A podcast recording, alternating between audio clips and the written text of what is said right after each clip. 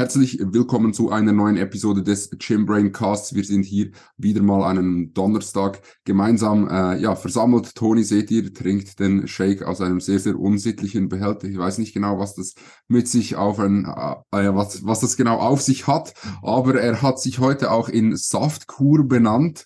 Ähm, und dementsprechend weiß ich nicht genau, ob er uns etwas erzählen möchte, was wir nicht wissen. Toni, was hat's da auf sich mit diesem Behälter? Dem Namen Saftkur und dem, ja, irgendwo durch, doch äh, irgendwas saftartigen Inhalt dieses, dieses Shakers. Gute Intro, gute Intro. Herzlich willkommen zurück zum Podcast. Also für alle diejenigen, die es nicht sehen können, ähm, das ist einfach ein Messbecher, in dem ich meinen Shake trinke. Und viel mehr ist da nicht dahinter. Aber das ist so ein klassischer OG-Shake, den ich früher immer gemacht habe. Und ja, vielleicht werdet ihr jetzt ein bisschen Magenkrämpfe bekommen, aber in the end of the day ist das nichts anderes als 500 Gramm Magerquark in Messbecher mit Wasser aufgefüllt, umgerührt und zack geht das Ding rein, weil wir hatten um 6 Uhr Podcast-Aufnahme und ich will nicht derjenige sein, der noch sein Meal snacken muss, liebe Jungs. Oh, aber also, Digi. Bruder, es gibt doch eine einfache Lösung, die nennt sich hey, Warum? Warum gönnst du dir 500 Gramm Magerquark flüssig. Das ist so. Das ist, sorry. Ich frage mich eher, wieso das Tony im Aufbau einen Shake mit nur Proteins konsumiert und keine Carbs. Ja, du weißt doch, Low Carb, Low Carb, dies, das. also ihr seht, egal was man dieser Runde kommuniziert, man wird immer gefrontet von allen Seiten, so soll es auch sein. Aber jetzt mal nee, ich, war, ich sag dir, ich sag dir wieso. Ich habe immer Magerquark drin. Ich hätte es später noch konsumieren müssen nach dem Podcast. Ich weiß nicht, wie lange das geht. Ich will entsprechend die Nutrition so gut es geht vorschieben. Das Ding ist immer riesen voluminös, baller ich mir lieber jetzt. Ja. Herrscht kurz Ruhe, weil ja, für mich, für mich nicht so verständlich. Wenn du ja Mühe hast, das zu essen, würde ich es einfach rausnehmen und durch Whey ersetzen. Also ich habe heute ein halbes Kilo Magerquark getrackt, getrackt sind 50 Gramm Proteins, das wären 55, mhm. 60 Gramm Whey. Bela, isst du Magerquark? Äh, ja, erstes Mal. Ich muss, ich muss, ja, Bro, ich habe 280 Gramm Proteine drin und wenn du nur noch 450 Gramm Carbs hast, sind 280 Gramm Proteins hm. extrem viel. Also das ja, ist geistkrank. Dann, dann gib uns doch bitte mal kurz eine kleine, eine, einen kleinen Überblick. Du bist jetzt seit vier Tagen wieder in ja, einem Kaloriendefizit. Ja. Wie? Wie, was macht das Gewicht? Wo sind die Kalorien angesetzt? Gib uns da. Nein, das habt ihr, habt ihr schon. Ja, das hab ich, haben wir letztes Mal schon. Also, ähm, wo die Kalorien sind, habe ich schon gesagt. Ich fühle mich blendend. Also wirklich, mir geht's hervorragend. Ähm, ich habe viel mehr Zeit. Ich muss viel weniger essen. Ich fühle mich auch irgendwie ich weiß nicht, ob das, ob das eingebildet ist, aber irgendwie schon besser. Also einfach, weil ich nicht mehr so viel essen muss, so. Man fühlt sich viel vitaler, ähm, nicht mehr konstant so, so müde wegen, wegen dem Essen halt auch. Und ja, das sind so die Learnings bis jetzt. Äh, einerseits viel mehr Zeit, andererseits Proteins, 280 Gramm sind viel, wenn man keine 700 Gramm Carbs mehr drin hat. Dementsprechend muss ich jetzt noch viel mehr darauf achten, dass ich wirklich auch viel Proteine halt in meinen Meals esse, denn ich will halt eigentlich nicht mehr als vier, fünf Mal am Tag essen oder auch, auch keine Protein Feedings äh, mir ballen. Und dementsprechend muss dann halt schon jedes Meal so um, ja, ich sag mal, um die 60 bis 80 Gramm Proteine haben. Und das, ja, bedarf jetzt halt nach einer neuen Proteinquelle. Dementsprechend habe ich mir heute im Denner in unserem Dorf Magerquark und äh, Skier gekauft und werde das nachher noch genüsslich äh, ja, snacken. Also Bela mit Magerquark und Skier, das ist mal eine Freude, sowas zu sehen. Ich hätte nicht gedacht, dass es nur vier Tage braucht, bis der Mann schon Magerquark isst, aber ich gehe ja nicht davon aus. Du hast ja dir der Grund erklärt, es ist ja nicht irgendwie um mehr Volumen zu essen. Nein, so. nein, nein. Also ich habe immer noch keinen Hunger, so ist es nicht. Hm. Aber es wäre auch nichts Schlimmes. Also ich hatte zum Beispiel, wenn ich eine Diät starte, ich habe meistens an den ersten Tagen wirklich starken Hunger. Also da wirklich so mhm. richtig fetten Hunger die ersten Tage, aber Null. Also, und was halt auch ist, äh, das, das äh, begünstigt die ganze Situation auch noch. Ich habe fast kein Whey mehr zu Hause. Habe letztens drei Dosen Evo Whey bestellt vor irgendwie gefühlt einer Woche. Die sind schon wieder leer. Das ist geisteskrank. Also, ich weiß nicht, warum ihr nur, warum ihr nur 900 Gramm Dosen habt, Ramon, aber äh, macht das Sepp mal ein bisschen Druck, dass dann die Einzelnen ja. wieder zurückkommen. Weil das ist Wie? Da müssen wir mit Sepp reden. Ja. ja. Aber ansonsten äh, noch, noch letzte Frage, die du gestellt hast. Gewicht ist heute Morgen bei 116,9, etwas höher als gestern. Mhm. Ähm, gestern war 116,7.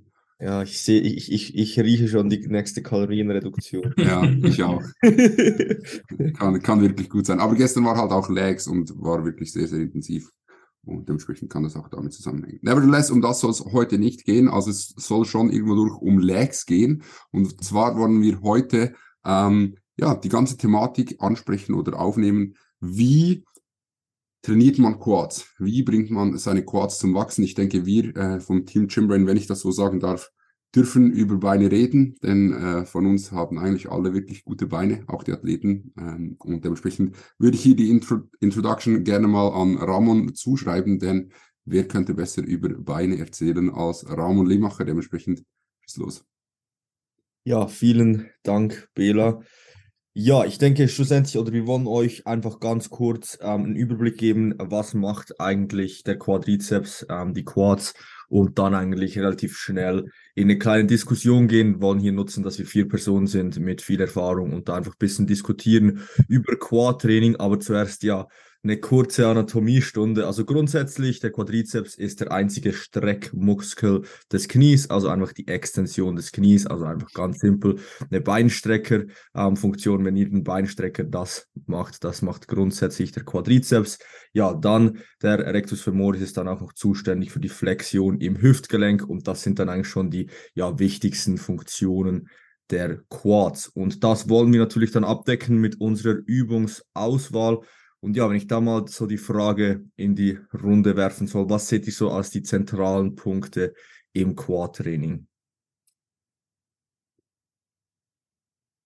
Ja, dann beginne ich direkt mal. Also, wenn es um die Übungen geht, definitiv eine Squat-Bewegung, sei es jetzt ja ein Squat, die im ja, normalen Sinne, also ein Langhantel-Squat oder ein Hack-Squat oder was auch immer, aber tatsächlich auch eigentlich Beinpressen dazu. Also das unterscheide ich jetzt nicht so extrem. Und eine Funktion, also eine Übung, die einen Beinstrecker beinhaltet. Also das kann eine diverse Form sein, wie an einer Maschine, an einem Kabelzug, aber ich würde da auch einen CC Squat dazuzählen, falls ja das Equipment relativ bescheiden ist im Gym. Ja, also würde ich unterschreiben, grundsätzlich Squat-Bewegungen, wo man meiner Meinung nach die Leg Press auch dazu zählen kann, äh, ist am Ende des Tages eigentlich nichts anderes als ein Squat, einfach, dass halt irgendwo durch äh, der Rücken am Boden liegt oder wo auch immer er dann liegt. Ähm, und äh, ja, eine, eine Kniestreckung, die halt sehr, sehr, sehr isoliert stattfindet, wie zum Beispiel ein Beinstrecker oder Sissy Squat, whatever. Ähm, ja, ich denke, das äh, wären so die die Hauptgruppen an Übungen, die man nennen kann. Jungs, möchtet ihr da noch was hinzu, hinzufügen? Nein, ich denke, das sind so wirklich die zwei zentralen Bewegungsmuster, die man haben, drin haben muss. Und da sieht man auch wirklich, die Quads sind relativ einfach abgedeckt, was die Übungsauswahl angeht. Also es ist wirklich nicht so kompliziert, das Quad-Training, also ja, was die Übungsauswahl angeht, zu nailen. Trotzdem habe ich das Gefühl, dass Quads schon eine Muskelgruppe ist, die einige Personen Mühe haben, ähm, ja, zum Wachsen zu bringen. Es, es gibt so zwei Lager. Leute, denen das extrem einfach fällt und die wachsen dann einfach so. Und bei Personen, die es schwierig haben, die Quad zu treffen, da reicht es halt dann nicht aus, nur über die Übungsauswahl zu reden, weil da doch oft so ein bisschen ja, tiefere Hintergründe sind, warum ähm, die Quads nicht zum Wachsen gebracht werden. Und genau darum möchten wir jetzt gerade nochmals sprechen. Und da möchten wir eigentlich gerade bei den Squat-Bewegungen zwei extrem wichtige Punkte ansprechen. Und ja, mit dem steht und fällt meiner Meinung nach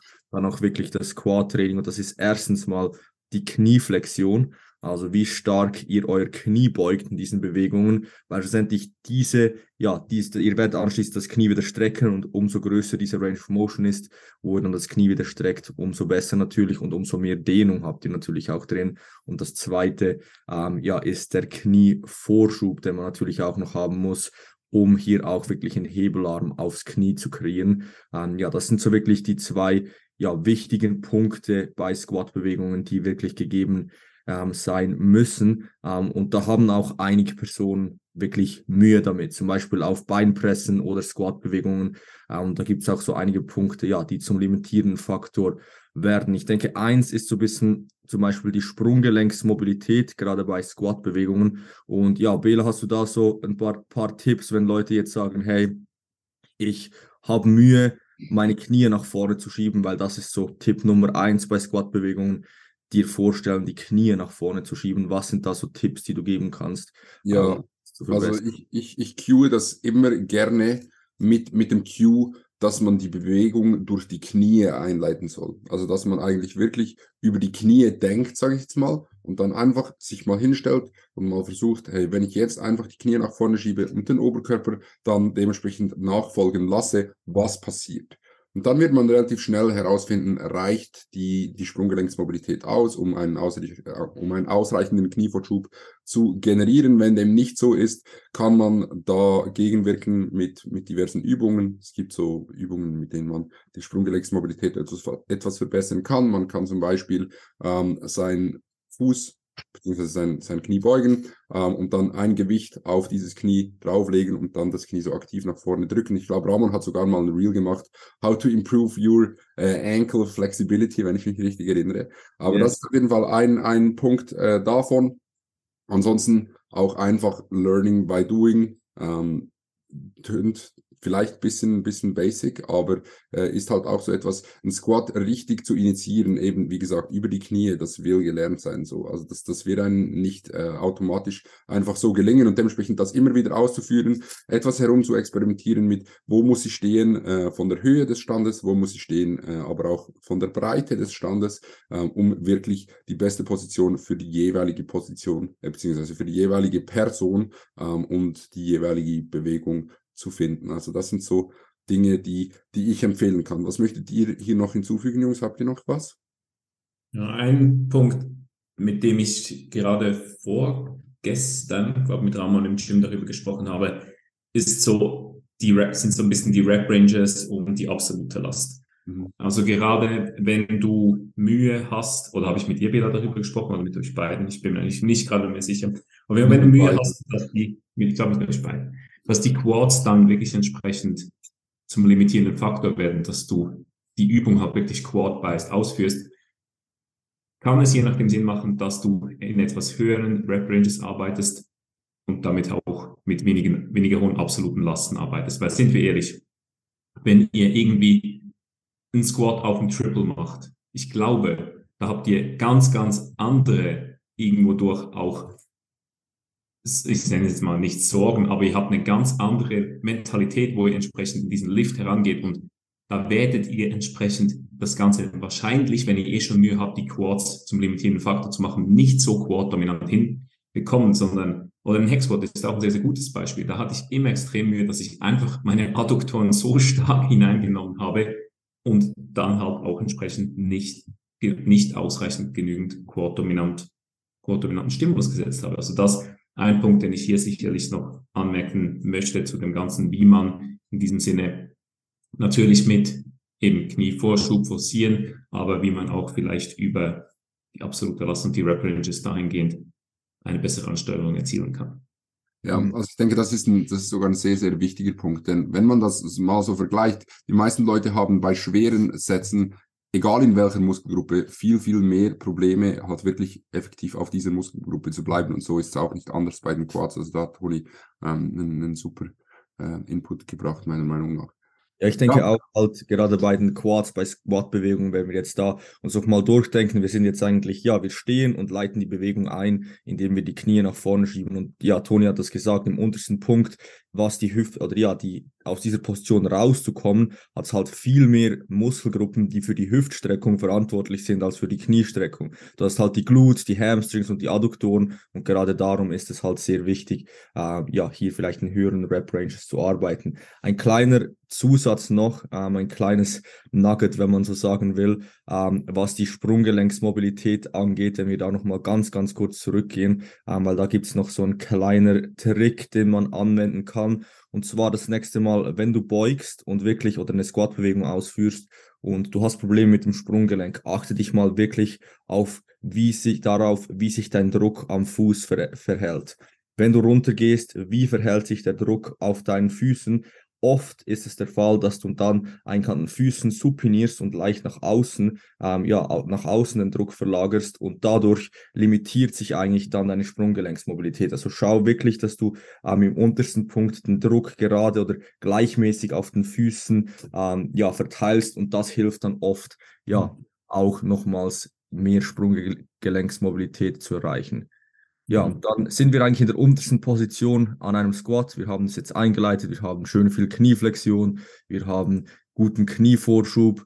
Und jetzt gibt es auch da natürlich wieder so ein paar kleine Tipps, die man ja benutzen kann, sei es auf einer Leg Press, sei es auf einer Squat-Bewegung, wie man dann auch um, im untersten Punkt, im Umkehrpunkt die Quads besser aktiviert. Was sind so da die Dinge, die ihr nutzt, Jungs? Yes, ich steige da direkt mal ein und ich denke, ähm, ein großer Tipp, den man geben kann, ist, dass man die Quads im untersten Punkt schon mal aktiv anspannt und dann erst rauspresst. Aber das sollte eigentlich schon in der Abwärtsbewegung eingeleitet werden, meiner Meinung nach. Also, dass man wirklich sich in eine Position bringt, in der man eigentlich sozusagen schwach ist, in der man wirklich seine Knie komplett nach vorne presst und die ganze Spannung des Gewichts im Zielmuskel spürt, also im Quad spürt. Und wenn du dann im untersten Punkt stoppst, bevor deine Knie wieder zurückwandern zu beginnen, hast du die maximale Spannung im Quad und dann kannst du den Quad eigentlich gar nicht mehr verfehlen. Deshalb gebe ich da meistens den Clients auch nicht spezifisch den Tipp, ja, spann unten die Quads an, sondern schau, dass du wirklich nur so weit runter gehst, wie du maximale Spannung im Quad hast. Und ja, wie wir wissen, wenn ein Muskel unter Spannung ist und eine andere Muskulatur nicht, dann muss der Muskel, der unter Spannung ist, arbeiten und der andere kann da nicht maximalen Force Output liefern. Deshalb wird er auch ja, maximal stimuliert. Mhm, mhm. Ja, ich denke, so ein weiterer kleiner Tipp, um einfach genau dieses Aktivieren des Quads im untersten Punkt noch ein bisschen mehr zu forcieren, hat mir auf jeden Fall sehr geholfen, ist, dass du dir eigentlich vorstellst, so die Fußspitze oder den Vorderfuß ins Pad reinzudrücken. Ähm, das hilft einfach, um wirklich dann aus dieser Kniestreckung die Bewegung einzuleiten. Ja, könnt ihr sicherlich auch mal ausprobieren. Ich denke, das sind so auch wirklich die, ja, die wichtigsten Punkte, die wir hier haben bei einer Squat-Bewegung. Dann geht es auch noch wieder nach oben und wie Toni gesagt hat, die absolute Last, die Rep-Ranges so anpassen, dass ihr wirklich auf den Quads bleiben könnt. Ich habe wirklich auch das Gefühl, dass das einer der zentralen und der großen Fehler ist, auch bei Beinpressen, bei Squat-Bewegungen, dass einfach zu schwer gearbeitet wird. Ich selbst habe es auch lange gemacht oder mache es wahrscheinlich oft immer noch, ähm, dass ich einfach zu schwer arbeite, weil ja, wie gesagt, es ist nicht so einfach auf den Quads zu bleiben und da müsst ihr euer Ego wirklich zu Hause lassen. Ja, bevor was, ich, was, was ich noch hinzufügen möchte dazu, äh, ist etwas, was Ramon vorhin kurz angesprochen hat mit, mit, dem, mit der Fußposition. Und zwar, wenn wir uns jetzt im untersten Punkt befinden, wenn ihr euch wirklich einmal auf eure Füße achtet, wird oftmals passieren, dass sie entweder nach außen shiften, wenn wir ganz unten sind und zu drücken beginnen, oder sie nach außen abknicken. Und das wollen wir auch vermeiden. Also versucht mal das nächste Mal, wenn ihr squattet oder wenn ihr irgendeine Squat-Bewegung macht, dass ihr wirklich den Druck auf der Innenseite des Fußes behält, ohne aber eure Knie nach innen zu bringen. Das ist nämlich auch etwas, was man öfters mal sieht, dass im unteren Umkehrpunkt dann eigentlich die zwei Kniegelenke zack nach innen rotieren ähm, und ja, das wollen wir natürlich auch nicht haben. Ähm, dementsprechend trotzdem die Last auf, den, auf die Innenseite des Fußes zu verlagern und eigentlich gleich, gleichmäßig über dem Fuß zu behalten, macht sehr, sehr viel Sinn ähm, und wird sich definitiv ähm, viel, viel besser anfühlen in euren Squat Movements. Yes, Ramon, was wolltest du vorhin noch sagen? Ja, bevor wir wahrscheinlich so ein bisschen in Programming und unsere eigenen Erfahrungen und so weiter reingehen, ja, was sind vielleicht noch Tipps bei einem Beinstrecker? Ich meine, hier kann man wirklich nicht so viel falsch machen. Meine Tipps wären so wirklich, dass ihr volle Range of Motion nehmt. Wirklich volle Range of Motion, also wirklich versucht, wenn ihr die Möglichkeit habt mit einem Beinstrecker, der viel Range of Motion halt hat, dass ihr wirklich bis an den Anschlag geht unten. Ähm, dann Zughilfen benutzen, das wären so so meine Tipps. Was habt ihr da noch? Bea, du hast mal ein Reel dazu erstellt. Äh, was es noch für so einen kleinen Tipp gibt, wenn man ja vielleicht einen Beinstrecker hat, der nicht die größte Range of Motion hat. Ja, also ganz simpel, du kannst einfach ein, ein Pad nehmen und das quasi ans, ans Fußpad, sage ich jetzt mal, des Beinstreckers äh, an die Innenseite anbringen und dann wirst du automatisch mehr Range of Motion gegen unten haben. Also das ist ein Tipp, den, den kann man machen. Aber ich denke, oder zumindest für mich persönlich ist mit dem Beinstrecker so, dass ich finde, dass es viel, viel mehr Sinn macht, den Beinstrecker wirklich kontrolliert auszuführen. Also ich hatte in der letzten Zeit, äh, im letzten halben Jahr lange von meinem Coach verschrieben gehabt, dass ich den Beinstrecker sehr, sehr dynamisch ausführen sollte. Aber ich muss sagen, ich finde es viel besser, wenn man sich hier wirklich hinsetzt, ähm, auch gerne mal mit Pausen arbeitet in den Umkehrpunkten und wirklich kontrolliert aus den Quads arbeitet. Ich weiß nicht, habt ihr, habt ihr da eine Meinung zu Jungs? Ähm, ja, denke, ja, Tony. Also bei mir habe ich so ähnliche Entwicklungen gemerkt.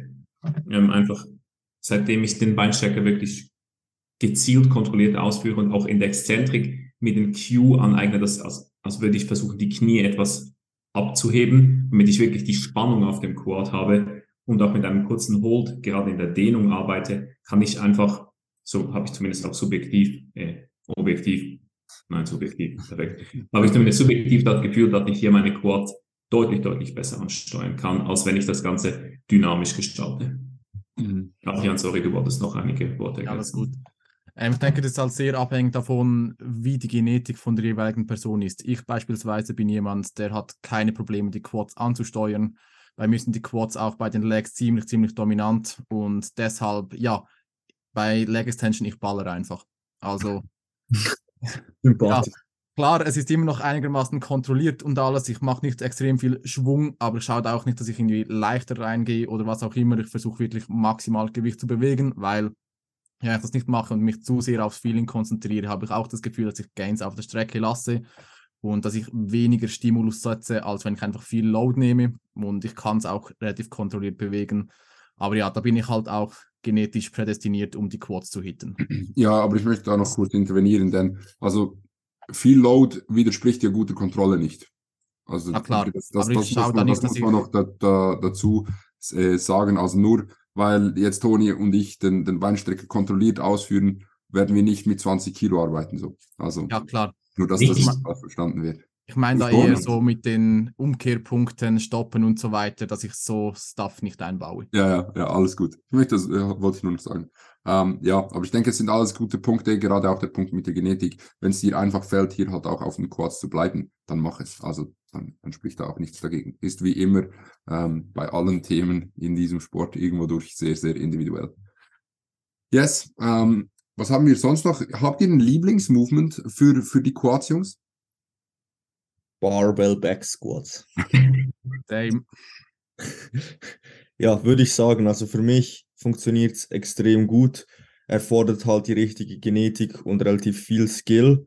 Ähm, aber ja, für Leute, wo es halt passt, kann es eine gute Übung sein. Ich glaube aber, dass Squats verantwortlich sind für ziemlich viele schlechte Quads, weil einfach ja die Leute ein bisschen dickköpfig waren und wenn man ganz ehrlich ist, das Ganze auch vor allem die Adduktoren und die Glutes trifft und die Quads nicht mal so stark. Also für mich funktioniert es, aber ich würde da bei vielen wahrscheinlich auch davon warnen, ja, zu, zu verhärtet hier ähm, den Squat versuchen, Squat versuchen zu implementieren.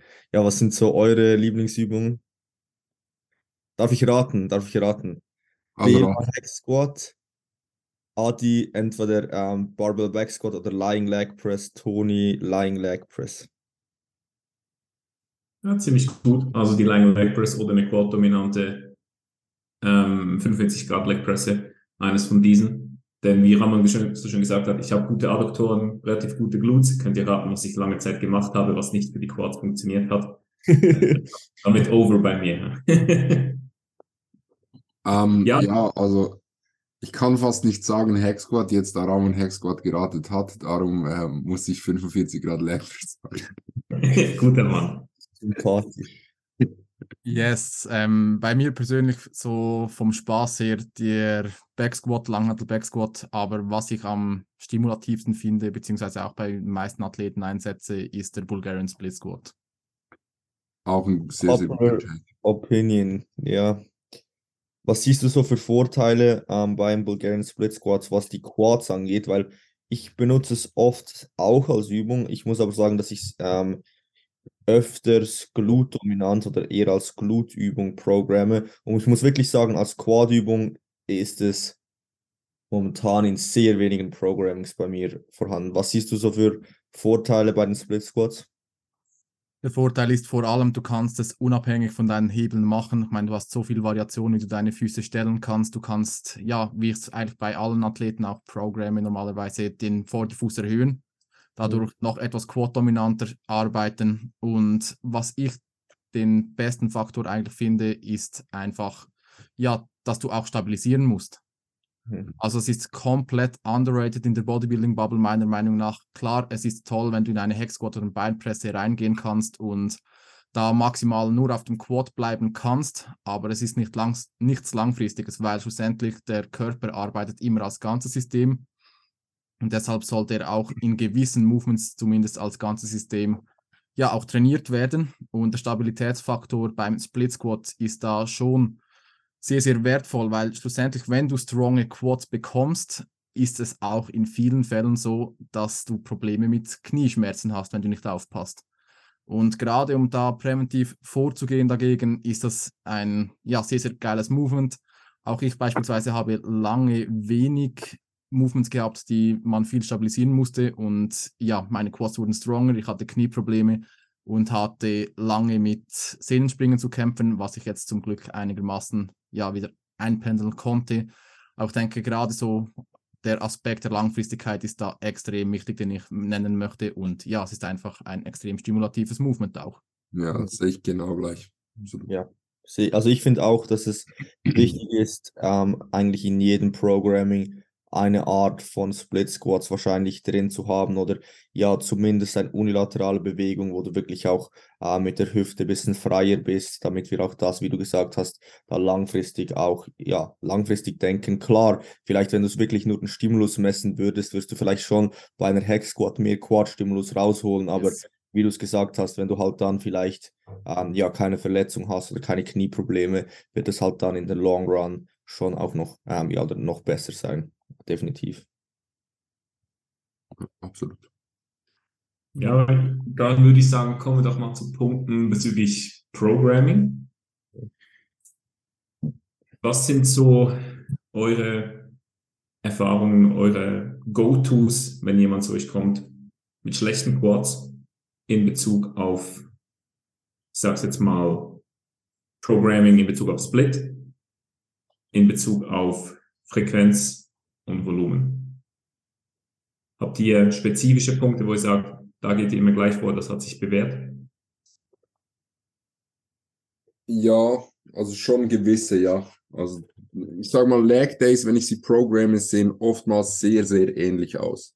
Es gibt immer kleine Abweichungen, das ist ganz klar, es kann auch mal eine größere Abweichung geben, aber so das Grundgerüst ist meist so, dass ich mit entweder Adduktoren oder einer Beibenbeuger-Variante beginne, dann entweder eine Beinstrecker-Variante vor den Squat-Movements, die wir vorhin angesprochen haben, reinnehme ähm, oder nach den Squat-Movements und dann halt eben ja eins bis zwei Squat-Movements, meistens zwei, unter Umständen äh, auch nur eins und dafür ein RDL drin, je nachdem, wo der Fokus halt äh, der Beine dann liegt ähm, und dann am Schluss noch abgerundet mit, mit Waden und je nachdem vielleicht noch etwas Armen oder Schultern kann man auch am Anfang machen, je nachdem, äh, was die halt die Person braucht. Ähm, aber das ist so, sage ich mal, ein Grundgerüst für einen Lag Day Programming, welches ich sehr, sehr oft verwende. Mhm. mhm. Mhm. Yes. Also was ich hier, ich denke, was, was hier meine Lieblingsprogramming-Tools sind, ist, dass ich je nachdem stark mit Frequenz spiele. Also wenn halt meine, durch eine erhöhte Frequenz hast du entsprechend logischerweise die Übungen öfter in einer kürzeren Zeit. Dadurch kannst du schneller den Skill entwickeln, wirklich in diesen Übungen besser zu werden. Du kannst schneller neuronale Adaption machen, du kannst schneller die Technik perfektionieren und halt so wirklich quad-stimulativ trainieren. Also je nachdem, wenn gewisse Personen zu mir kommen, die wirklich deutlich, ich sage jetzt mal, es kann auch für andere Muskelgruppen natürlich anwendbar sein, aber gerade beispielsweise bei Quads, bin ich noch ein Fan davon, die Frequenz hochzuhalten. Das Volumen aber tendenziell eher tiefer. Und zwar eigentlich aus dem ja, Grund, wieso es bei vielen Muskelgruppen so ist. Aber ich denke jetzt gerade in der Leg Press ist da zum Beispiel so ein Paradebeispiel, dass ich halt eine hohe Intensität fahren will, um auch den Leuten diesen Skill vom harten Training beizubringen. Und dann bin ich eher mit einem tieferen Volumen da. Denn ich denke, es gibt wahrscheinlich kein besseres Beispiel dafür, äh, von mir aus eine Quad-dominante Leg Press, äh, schlimmer ist noch eine Hip-dominante Leg Press.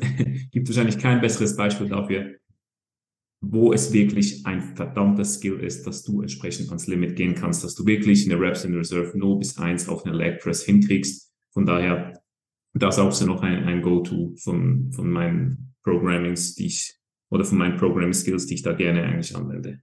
Ramon, Adrian, habt ihr noch einige Dinge hier? Ja, ist noch spannend, weil zum Beispiel jetzt bei Quads, ich muss persönlich sagen, dass ich das Tool Frequenz da ein bisschen weniger nutze. Also Quads kommen bei mir jetzt sehr selten auf sieben Tage mehr als zweimal vor. Ähm, aber ich bin da absolut bei dir, was die Intensität angeht. Ich habe das Gefühl, dass das auch ein zentraler Punkt ist, warum Quads nicht wachsen, weil es einfach hart ist, ähm, weil es einfach schwer ist und hart und viele einfach zu wenig intensiv trainieren. Und ich glaube, oder ich bin wirklich bei Quads auch ziemlich überzeugt, dass so dieses, dieses tiefe bis moderate Volumen mit hoher Intensität bei sehr, sehr vielen Leuten sehr gut funktioniert. Also das ist so wirklich ähm, der Approach, den ich bei den Quads oft nutze. Einige Sätze, so fünf bis acht, neun Sätze für ein Training ähm, und dafür die wirklich sehr intensiv und wie Bela gesagt hat, eins bis zwei Squat-Bewegungen, meistens eine mit einer fixierten Hüfte, eine Beinpresse und eine freie Squat-Bewegung. Zum Beispiel, ja, eine Hex Squat hat auch eine äh, fixierte Hüfte, aber zum Beispiel ein freier ähm, Barbell Back Squat, dann noch eine, einen Beinstrecker und der kann vielleicht vor oder nach ähm, den anderen Übungen sein. Was ist da vielleicht so euer Take? Programmt die Beinstrecker gerne ähm, vor den Squat-Bewegungen, Bela? Möchte noch kurz etwas anderes hinzufügen. Und zwar denke ich, muss man unterscheiden, ob jemand ins Coaching kommt, der den Skill des Quad-Trainings schon beherrscht oder eben nicht. Mhm. Weil Toni hat äh, diesen Input mit, mit der Frequenz ja auch vor allem gebracht, um eben den Skill zu erlernen. Ja, da sehe ich eine erhöhte Frequenz, einer tieferen Frequenz dann natürlich klar überlegen. Und da bin ich. Ich wollte auch gar nicht irgendwie sagen, dass das, dass das nicht. Ja, ich weiß, aber ich möchte nur für, für die Zuhörer noch, noch kurz ähm, hier vielleicht, vielleicht diesen, diesen Unterschied oder die andere Herangehensweise, Herangehensweise erklären. Denn ich denke auch, oder ich bin auch komplett bei Ramon, dass wenn dann halt jemand den Skill besitzt, eine zu hohe Frequenz für die Quads meiner Meinung nach keinen zu großen Sinn macht, da die Recovery Time dann halt oftmals auch relativ lange ist. Genau, ähm, aber Beinstrecke vor oder nach, ich muss sagen, dass ich beides sehr, sehr oft programme, meistens in der einen Session so, in der anderen Session so. Wenn man aber Leute hat, hat äh, die vielleicht schon mit Knieschmerzen geplagt sind, wenn man Leute hat, die vielleicht extrem viel Load bewegen können, weil sie, weil sie extrem stark sind, denke ich, macht es sehr, sehr viel Sinn, den Beinstrecker schon vor die Squat-Bewegungen zu nehmen, um halt einfach die Load Exposure etwas äh, zu reduzieren und dementsprechend auch halt die absolut bewegte Last dann in den, in den Squat-Bewegungen weniger, weniger hoch zu halten. Yes, ähm, mache ich eigentlich auch so bei den meisten Athleten, außer wenn ich sehe, der Athlet hat bei den Quads gewisse Stärken oder Schwächen, also wenn ich sehe, dass beispielsweise der Rectus femoris bei einem Athleten ziemlich schlecht ausgeprägt ist, dann werde ich den Beinstrecker eher gegen Ende nur machen, damit halt die anderen Köpfe des Quadrizeps schon ermüdet sind und der ja, Rectus femoris da mehr arbeiten muss, mehr Load abbekommt. Wenn ich sehe, ja, die, äh, der Rectus femoris ist ziemlich dominant, dann setze ich ihn eher an den Anfang, damit der Vastus medialis und vastus lateralis da etwas mehr arbeiten können im Beinstrecker schon und nachher bei den Beugebewegungen, wo der Rectus femoris sowieso nicht ganz so aktiv ist, wie die anderen Köpfe da nochmal mehr Reiz abbekommen, dass ich da noch die Optik etwas shiften kann. Mhm. Ja, also ich denke, das sind auch einige gute Punkte zum Programming dahingehend zusammengekommen. Ähm, wir haben vorhin noch Lieblingsmovement ange, angeteasert. Was würdet ihr sagen, ist so wohl das schlechteste oder eines der schlechtesten Mainstream-Movements für die Quads? Vertikale Beinpresse. aber ist das ein Mainstream-Movement? Ja, kein Mainstream-Movement, aber ich finde wirklich, das ist ein sehr, sehr, es ist praktisch nicht möglich, dort eine Quads wirklich effizient zu treffen. Bin ich, bin ich der Meinung bei einer vertikalen Hab ich auch das Gefühl, ja. Was okay. Also ich würde sagen, auch wenn ich die Beuge liebe, es ist die Beuge. Hm. Gerade, ja. gerade für Frauen, es wird bei so vielen Frauen immer gebeugt und sie wollen die Quad hitten, aber wir wissen ja, Frauen haben tendenziell eher etwas längere Beine, etwas kürzeren Oberkörper und da sehe ich so oft eine Beuge, sorry, dass ich es jetzt sage, aber da bekomme ich Augenkrebs. Also wirklich keine Tiefe vorhanden, maximale Hüftflexion. Sie machen einfach einen schlechteren Hinge daraus und ja, da bekommt die Krise. Sieht man leider sehr, sehr oft. Ja. Ja, dem ja, würde ich anschließen. Auch wenn der Podcast jetzt nicht mehr werbefreundlich ist nach dieser Aussage von Adrian, danke dafür. ja, true.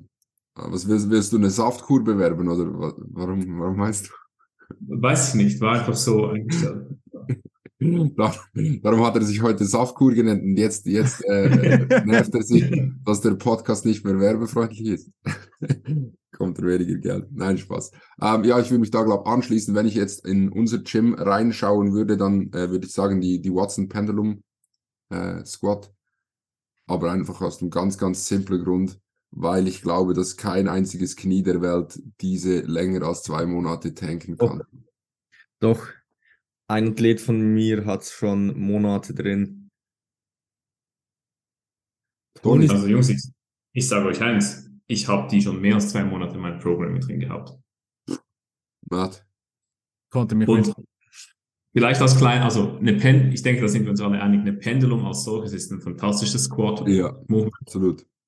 Die Watson-Pendulum, für diejenigen von euch, die nicht kennen, Watson wahrscheinlich einer der Hersteller, der die schlechtesten, unbequemsten Pads macht. Punkt Nummer eins. Punkt Nummer zwei, einfach verdammt schwere Maschinen macht, die je nachdem, ja, für gewisse Personen nicht so zugänglich sind. Ich, davon eben eine, eine Watson-Pendulum, die wirklich, also ab dem ersten Grad Knieflexion wird das Ding so sau schwer. Das ist wirklich. Ja, aber es geht ja nicht aber, nur unbedingt ums Schwer. Ich meine, schwer ist nicht gleich schlecht. Schwere Maschinen sind ja gut und recht an sich. Oder? Ja, auf jeden, auf jeden Fall. Aber für mich, ich sage es euch eins, meine Knie halten das Ding aus. Heute in zwei Monaten werden sehen, ich habe das Ding immer noch drin. Also gut, Haupt-Takeaway von heute, wie man kurz und Toni hat Knie aus Stahl. Das muss man auch noch wissen. Ja, Jungs, aber ich glaube, wir haben da heute jetzt einige gute Punkte, Punkte angesprochen. Mhm. Also wir sind mal auf ein bisschen auf die Basics bezüglich Funktion eingegangen. Wir haben uns Gedanken gemacht über verschiedene Bewegungsmuster, die drin sein sollten, die auf jeden Fall drin sein müssen. Quintessenz, es ist ziemlich einfach in der Theorie, hier die Quads zum limitierenden Faktor zu machen, die Quads zum Wachsen zu bringen. Einige Cues an den richtigen Orten und dann wird es auch mit dem Quads was tun was. Wir haben einige Punkte in Bezug auf Programming in den Raum geworfen, die ihr berücksichtigen könnt und eigentlich so unsere wichtigsten Punkte bei den wohl relevantesten Übungen genannt. Und ich denke, damit habt ihr eine sehr, sehr gute Anleitung, ein sehr, sehr gutes Rezept, wie ihr ausladende Quads bekommt, wie man so schön sagen kann. Jungs, habt ihr noch abschließende Punkte, welche wir vergessen haben, welche ihr ergänzen wollt an dieser Stelle? Ja, ich habe noch einen. Wenn du, der das gerade hört, massive ausladende Quads haben möchtest, dann äh, füll den Bewerbungslink für Team Gymbrain in der Beschreibung dieses Podcasts aus und komm in unser Team und wir bringen deine Legs zum Wachsen garantiert. Ansonsten habe ich mhm. nichts. Bin fertig. Ich habe fertig. ja, dann würde ich doch sagen, ist das ein sehr, sehr guter Abschluss von diesem werbefreundlichen Podcast. An alle potenziellen Sponsoren, die heute zugehört haben, bitte wisst Bescheid, dass das hier die Wortwahl definitiv die Ausnahme war. Ansonsten sind wir werbe- und jugendfreundlich und würden uns für, bei allen Zuhörerinnen und Zuhörern extrem bedanken, dass ihr dieses Mal wieder eingeschaltet habt. Ihr wisst, vergesst nicht, ihr könnt dem Podcast auf Spotify eine Bewertung dalassen. Ich habe letztens gesehen, es sind so 30, 35 Bewertungen, alle mit einer 5-Sterne-Bewertung. Also danke an alle, die da eine Bewertung dagelassen haben und diejenigen, die jetzt gerade zuschauen, pausiert diesen Podcast, bewertet ihn gerne, teilt in eure Story. Wir sind immer dankbar für euren Support. Ihr könnt auch Fragen stellen über, über Spotify. Also ihr seht, ihr habt eine riesengroße Auswahl an Tools, wie ihr uns supporten könnt. Danke euch, bis zum nächsten Mal. Schönen Abend, morgen, Mittag, was auch immer und Grüße gehen raus.